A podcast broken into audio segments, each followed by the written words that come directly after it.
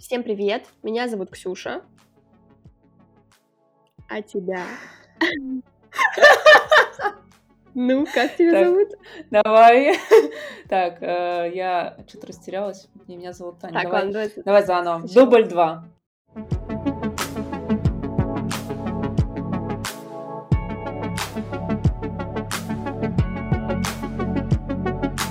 Всем привет, меня зовут Ксюша, Меня Таня. Привет, привет.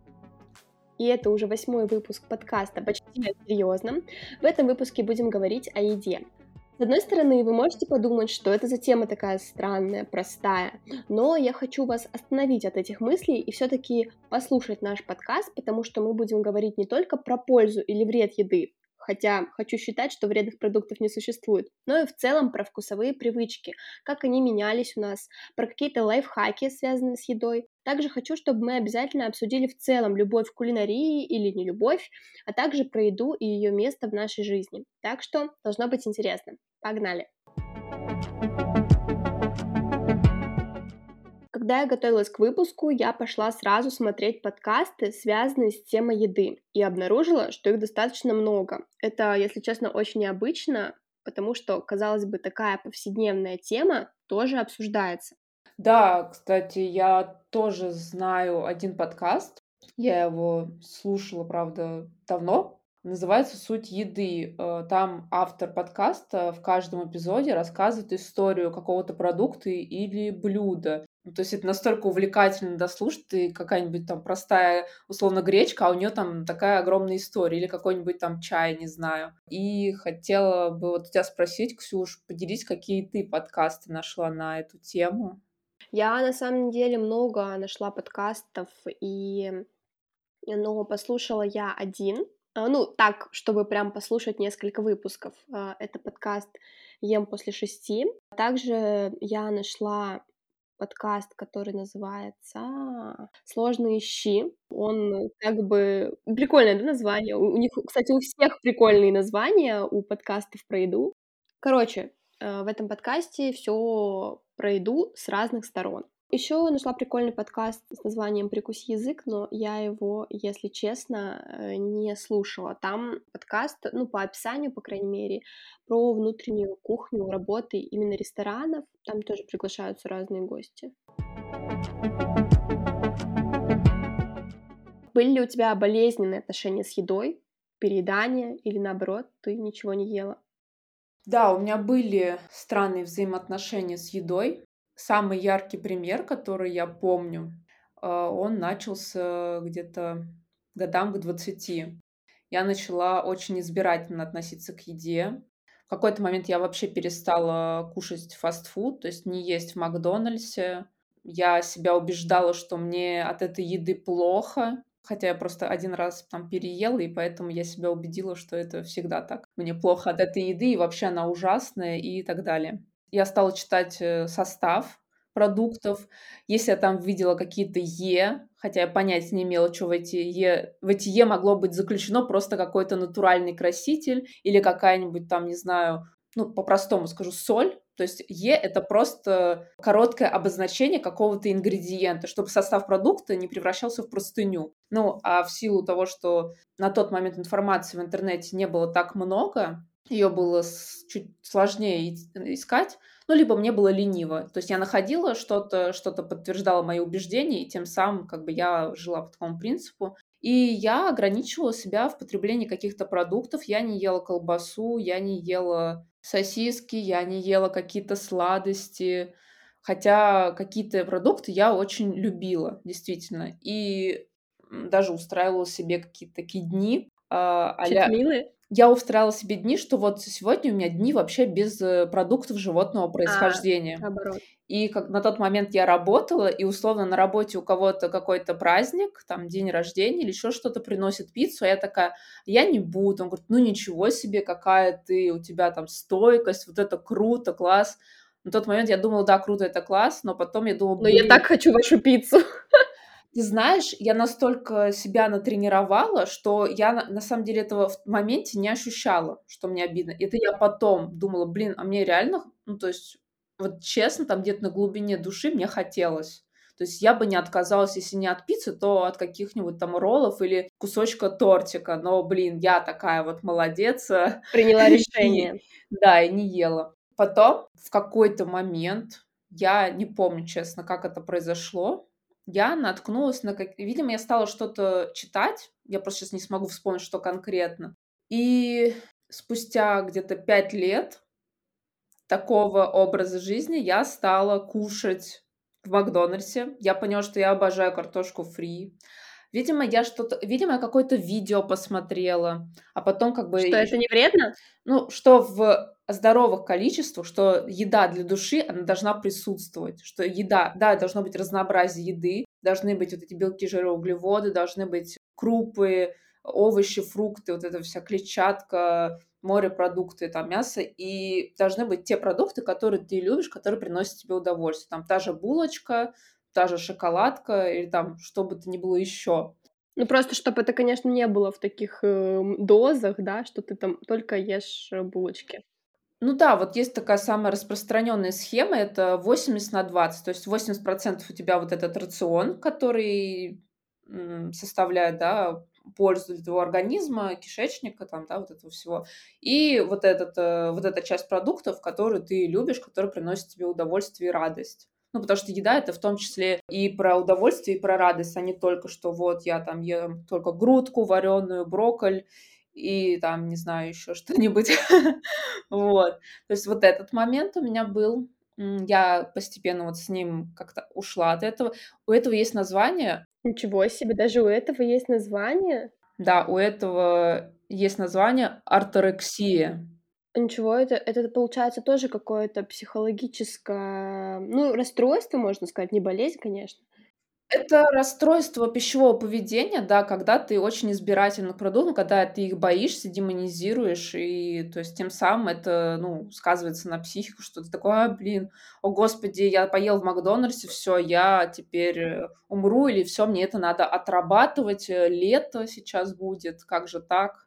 Если честно, во-первых, я не знала, что даже вот такой формат подхода к еде — это пищевое расстройство. Для меня это сейчас открытие. И что у этого тоже есть название. И что у тебя это было, потому что я не знала про это. Да не, вряд ли я про это на самом деле могла рассказать, потому что я сама не знала, что у этого есть название. Я, то есть, э, когда стала какую-то вот потреблять информацию в этом направлении, вот есть э, девушка, ее зовут Альбина Комиссарова, она эндокринолог-диетолог, то есть вот она одна из тех людей, которые вот развенчивают мифы насчет еды, насчет вот страхов в отношении с едой. Также вот э, нутрициологи, они тоже вот, вот вроде как про это, про нормализацию отношений с едой. Еще у меня был момент, вторая история. Это неплохо, но я поняла, что я начала загоняться. Короче, был момент, когда я в пандемию стала заниматься тренировками домашними.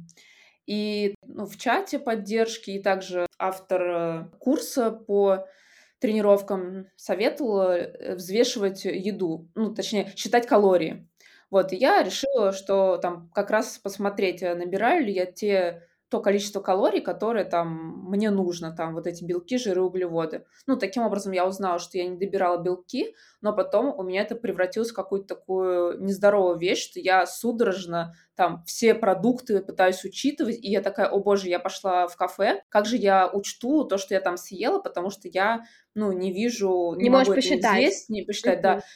И я поняла, что то есть вот я научилась определять, какие продукты что содержат, и отказалась от этой истории, потому что я даже стала взвешивать чипсы. Условно, я хочу там потусить э, с пивком или сидром или вином, и стала взвешивать, себе чипсы, там еще какие-то снеки, и такая думаю, так, нет, это что-то очень странное, мне нужно от этого отходить. И, ну, то есть я стала питаться интуитивно, просто понимать, что в каких количествах мне нужно потреблять. Вот это вот э, две истории, которыми я хотела поделиться. Теперь хочу спросить тебя, твой же вопрос, какие у тебя были отношения с едой? Поделись, пожалуйста. Блин, так забавно, что в нашем сценарии я не написала никакой истории, потому что я думала, ну, в целом у меня нету какой-то яркой истории про питание, но сейчас ты начала рассказывать что-то, и у меня возникло две истории в голове. Первое, что когда я была в универе, я в целом такой сладкоежка, люблю поесть чипсики, там, шоколадки. Ну, чипсики не очень сладкое, но просто вот люблю вот эту всю нездоровую пищу. И в школе я это ела, и я не толстела. Ну, типа, я ела, и все было нормально. Но в универе мы с девочками тоже часто бегали в магазин, и я сейчас вспоминаю, что я могла купить вот такой торт медовик, знаешь, именно магазинный в коробке, я не знаю, сколько там грамм, 400, 300, ну, короче, вот такой медовик, но он достаточно большой, это больше одного куска торта я могла его просто сама съесть. Вот, ну, может быть, не за раз, ну, вот, типа, сегодня-завтра, но либо сейчас вот э, съем кусок, ну, не кусочек, а половину торта, и через час, вот так вот. И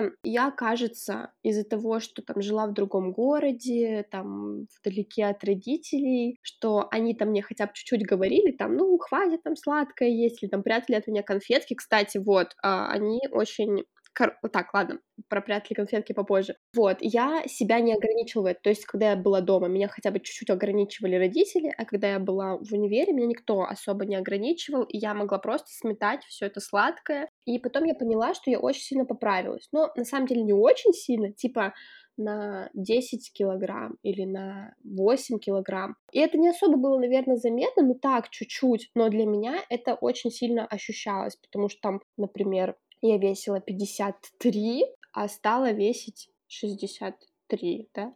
Мой математик во мне сейчас такой. Ну, в общем, короче, мне это сильно было как-то дискомфортно, и я тут вот думаю, что у меня было, по сути, такое импульсивное переедание из-за стресса, из-за всего такого. Ну, просто я тогда не знаю, как тогда никто не говорил о том, что это проблема, типа, ну, я переедаю, это моя проблема. Ну, это в целом проблема человека, но как бы никто не обращался к специалистам, то есть это не было какой-то глобальной проблемы. Вот, и получается, это было как год, а летом я уезжала домой на каникулы, и я такая, в смысле я набрала вес? Я буду правильно питаться, пить много воды и ходить в зал.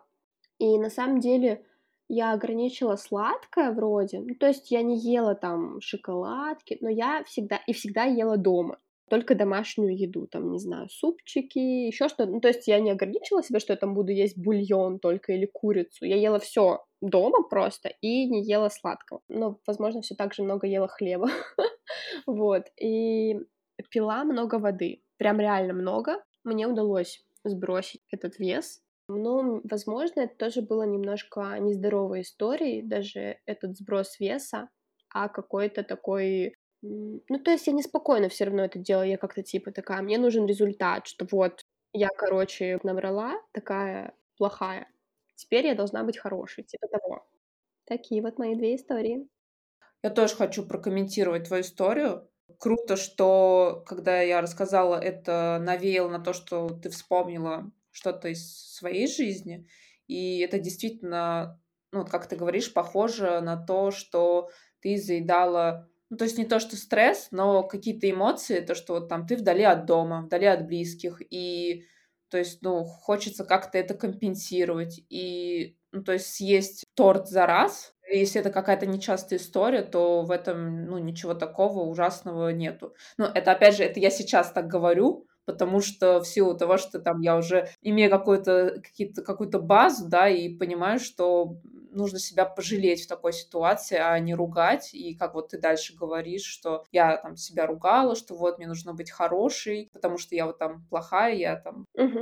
А я еще хотела сказать, вот э, там я заикнулась, когда рассказывала свои истории про конфеты, что у меня в детстве была такая история, что от меня всегда прятали сладкое. Это очень плохой подход, потому что, по сути, если у тебя всегда есть сладкое в доступе, ну да, ты им обожрался, ты понял, что типа, блин, ну это, короче, жестко, и ты потом, ну, либо их вообще не ешь, либо, ну, мало. У тебя нету такого вау-эффекта от конфет. А у меня был, мне кажется, вау-эффект от конфет, потому что они были как бы они были, но они были недоступны, и мне их хотелось, и я очень часто объедалась. Запретный плод. Да, да, да, да. Просто один раз у меня была, кстати, такая история, это, блин, нифига себе, я вспоминаю по ходу эти истории. Короче, я очень любила сгущенку, и когда-то родители купили прям ведро сгущенки. Ну, почему-то вот они купили ведро. И я просто помню, что я сидела вот так ложкой, ела эту сгущенку, пока мне просто, блин, не стало плохо. И после этого, ну, я типа могу есть сгущенку, но мне на нее пофигу, если честно. Тогда, конечно, я, я вообще ее не могла потом есть. Вот так вот. Короче, у тебя произошла интоксикация сгущенкой, и тебя от нее просто воротить стало. Да, это правда. Тань, есть ли у тебя какие-то загоны по поводу растительного масла, белого сахара, коровьего молока, глютена? Что ты, может быть, не ешь, считаешь не очень полезным и почему?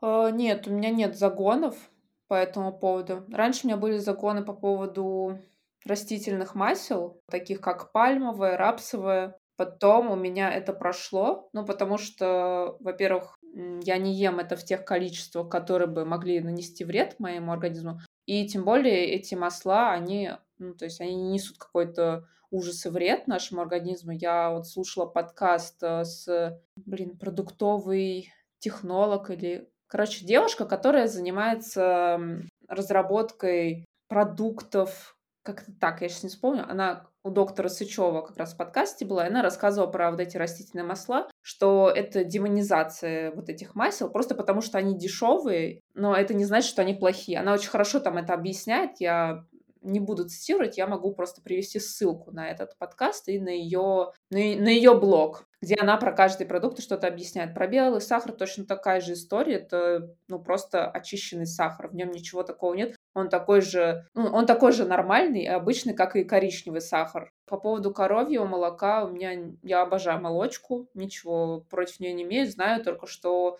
ну, есть действительно категории людей, у которых, ну, непереносимость лактозы, либо в целом это у популяции это, у этих людей, либо это у с, с возрастом у некоторых может происходить, либо, ну, короче, это какие-то такие вот случаи э, связанные.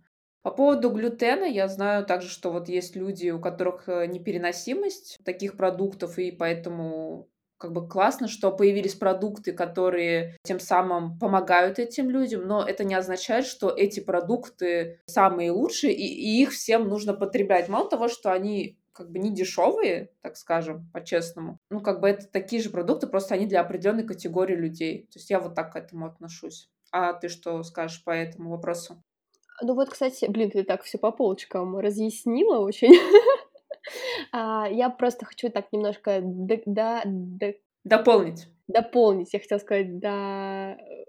Ладно, в общем, неважно, хочу дополнить немножко. А, да, про растительное масло и белый сахар я в целом тоже ничего против не имею, но если вы там чувствуете, что как бы сахара в вашей жизни много или масла того же, да, просто нужно ограничить его количество. Просто не пить там чай с сахаром или, ну, как-то не заменять его, а просто сократить. Мне кажется, это нормально.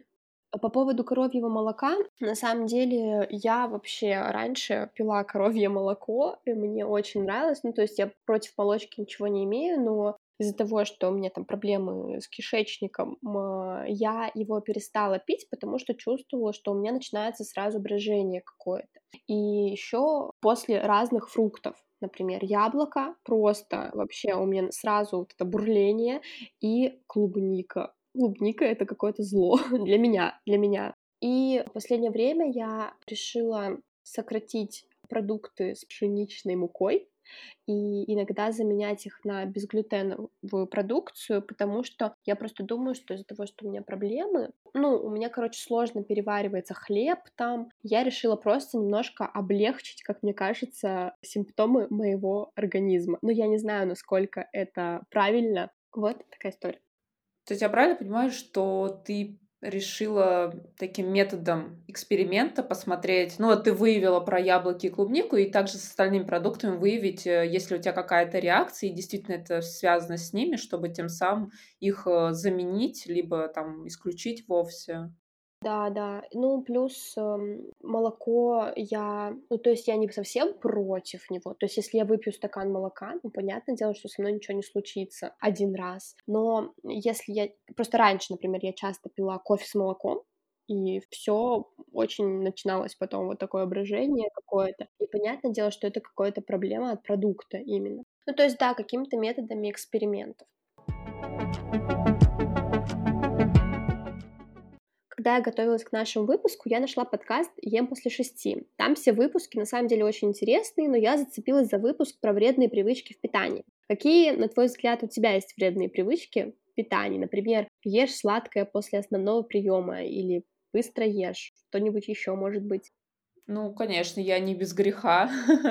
У меня есть вредные привычки. Одна из самых любимых — это пока ты кушаешь, э, тупить в телефон параллельно или переписываться, там что-то смотреть. Потом тот же YouTube э, я иногда смотрю, пока кушаю, особенно там вечером такой у тебя ужин, ты наливаешь себе вино, у тебя еда и ютубчик какой-нибудь включаешь. Слушай, а почему это вредная привычка? Вот, например, это может быть вредная привычка, если ты любишь покушать каких-то снеков, например, под, под телек. Но если ты ешь просто обычную еду, почему это плохая привычка, как думаешь? Я просто не, ну, не понимаю.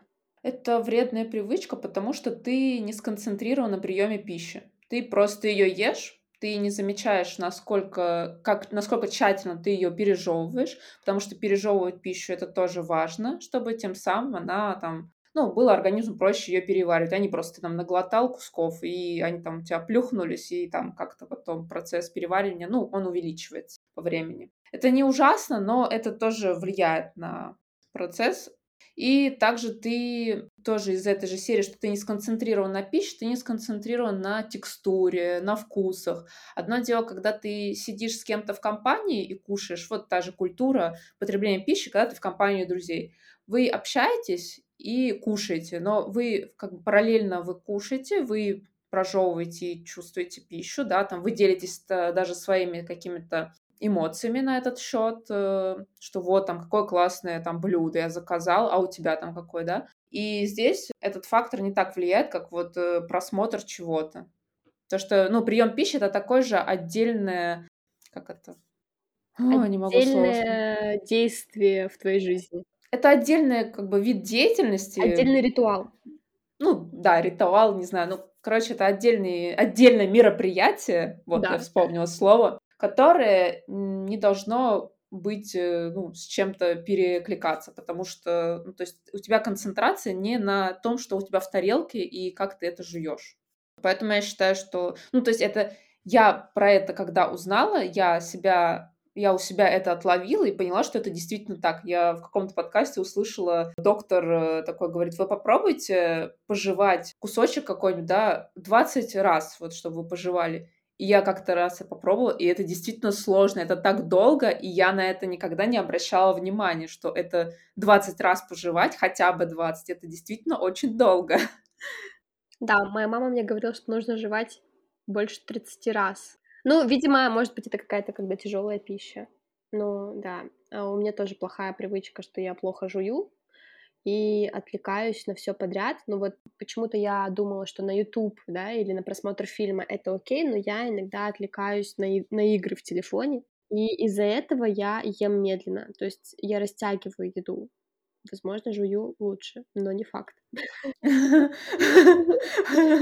Это ты еще не успела отследить, да? Ну, ну, я стараюсь сейчас жевать тоже еду, потому что что-то кажется, что я тоже вот это, ну, точнее, не тоже, а просто кусками заглатываю эту пищу, и это не очень хорошо.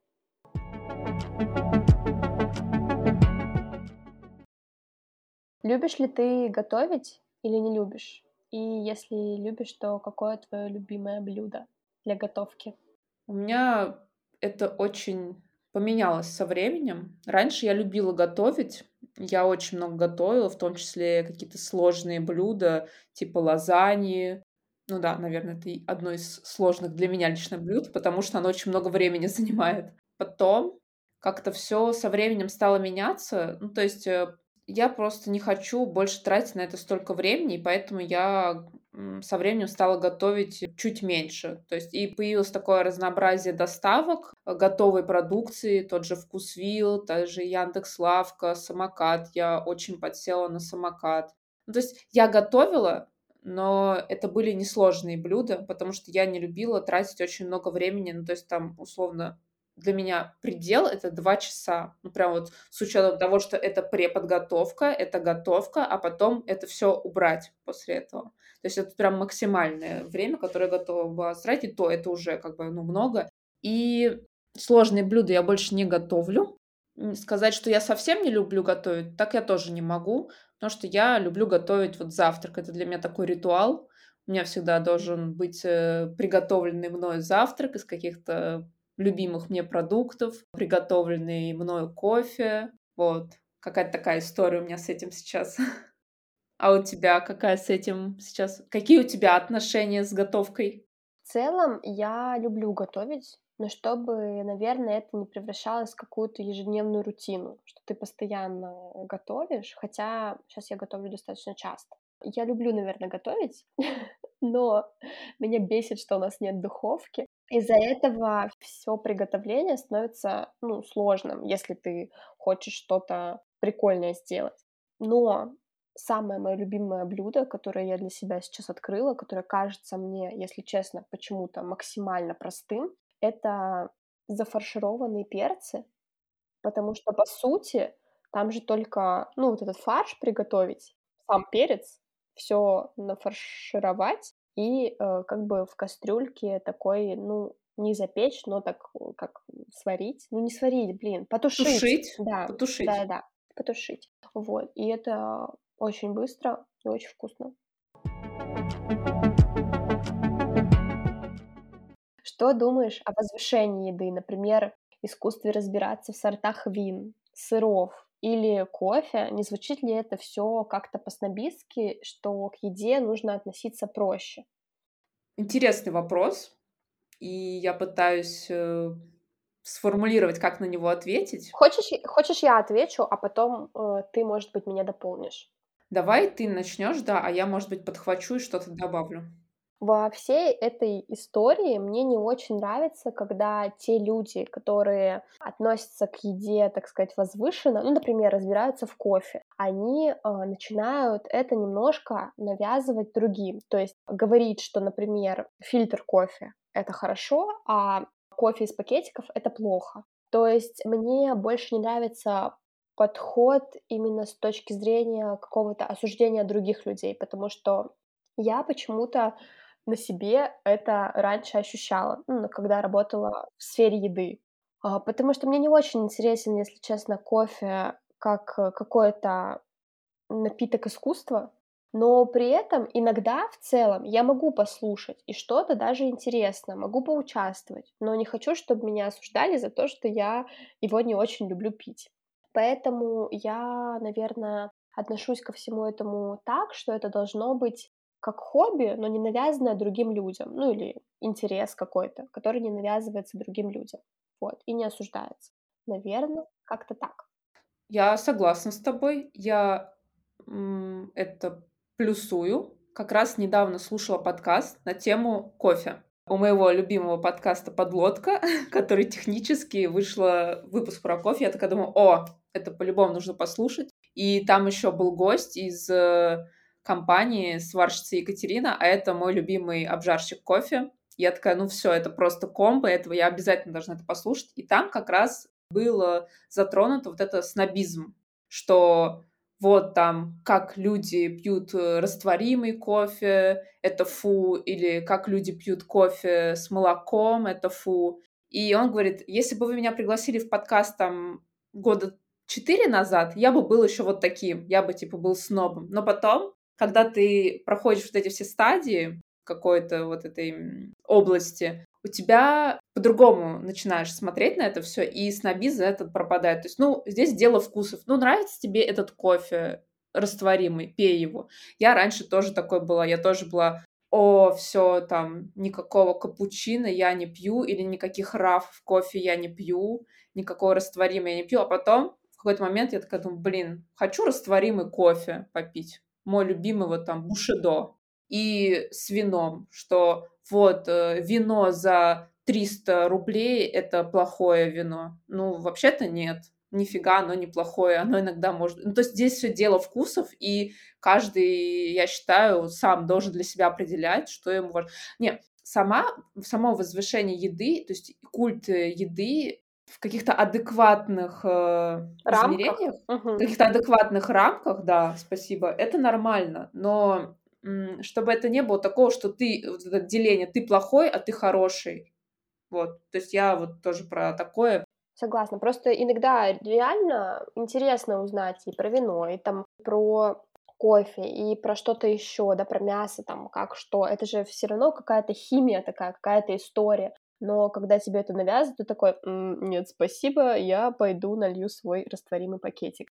Да-да-да. Просто знаешь, я пробовала понять, вот у меня, видимо, какие-то проблемы с кофе, пробовала понять именно вкус э, фильтр кофе, как-то различать там нотки чего-то там, цветов, э, растений и так далее, но у меня это не получается. И из-за этого, возможно, меня тоже немножко это бесит, что я должна там что-то почувствовать, хотя я ничего не чувствую. Ну, во-первых, ты никому ничего не должна, Здесь дело опыта. То есть ты просто много-много пробуешь, и потом в какой-то момент ты такой, о, я там что-то чувствую. И то есть на самом деле это такой продукт, как вино, так и кофе. Ты не обязательно должен чувствовать то, что чувствует другой человек, потому что у всех очень разные рецепторы. И, ну, то есть я понимаю, да, что такое может вводить в какую-то такую краску, такой, о, ну, раз здесь все такие, типа, крутые, я тогда, блин, не буду то есть, блин, это просто, ты просто, да. это просто продукт. Его нужно употреблять, а потом уже что-то со временем ты Согласна. можешь углубляться в это. Спасибо тебе за то, что мы обсудили эту тему. Было, кажется, очень интересно. Было очень интересно, и мы столько затронули разных вопросов, очень важных, интересных, местами триггерных даже. Хочется подвести какой-то итог нашего разговора, и хочу сказать, что важно, чтобы с едой выстраивались комфортные отношения, чтобы она вызывала все-таки меньше стресса, потому что стресса в нашей жизни и так достаточно. Да, это действительно так. Я плюсую все, что ты сказала, Ксюш, и также хочется ну, подметить, что еда это в первую очередь про получение энергии, каких-то микроэлементов, полезных веществ. Дальше это уже про удовольствие, и чтобы, ну, то есть еда приносила удовольствие, а уже потом, если какой-то какая-то категория продуктов вам интересна, просто в нее углубляться, будь то вино, кофе, сыр и что бы то ни было еще. Спасибо, что послушали наш выпуск. Будет приятно, если вы расскажете о нем своим друзьям, поставите оценку или оставите отзыв. Нам будет очень приятна ваша активность, которая поможет продвинуть наш подкаст. Также приглашаем заглянуть вас в наш телеграм-канал. Там делимся историями о том, как мы его создаем и что помогает нам в работе над выпусками. Все ссылки на месте в описании выпуска. Хорошего настроения, пока! Пока-пока, спасибо, что были с нами, спасибо, что послушали.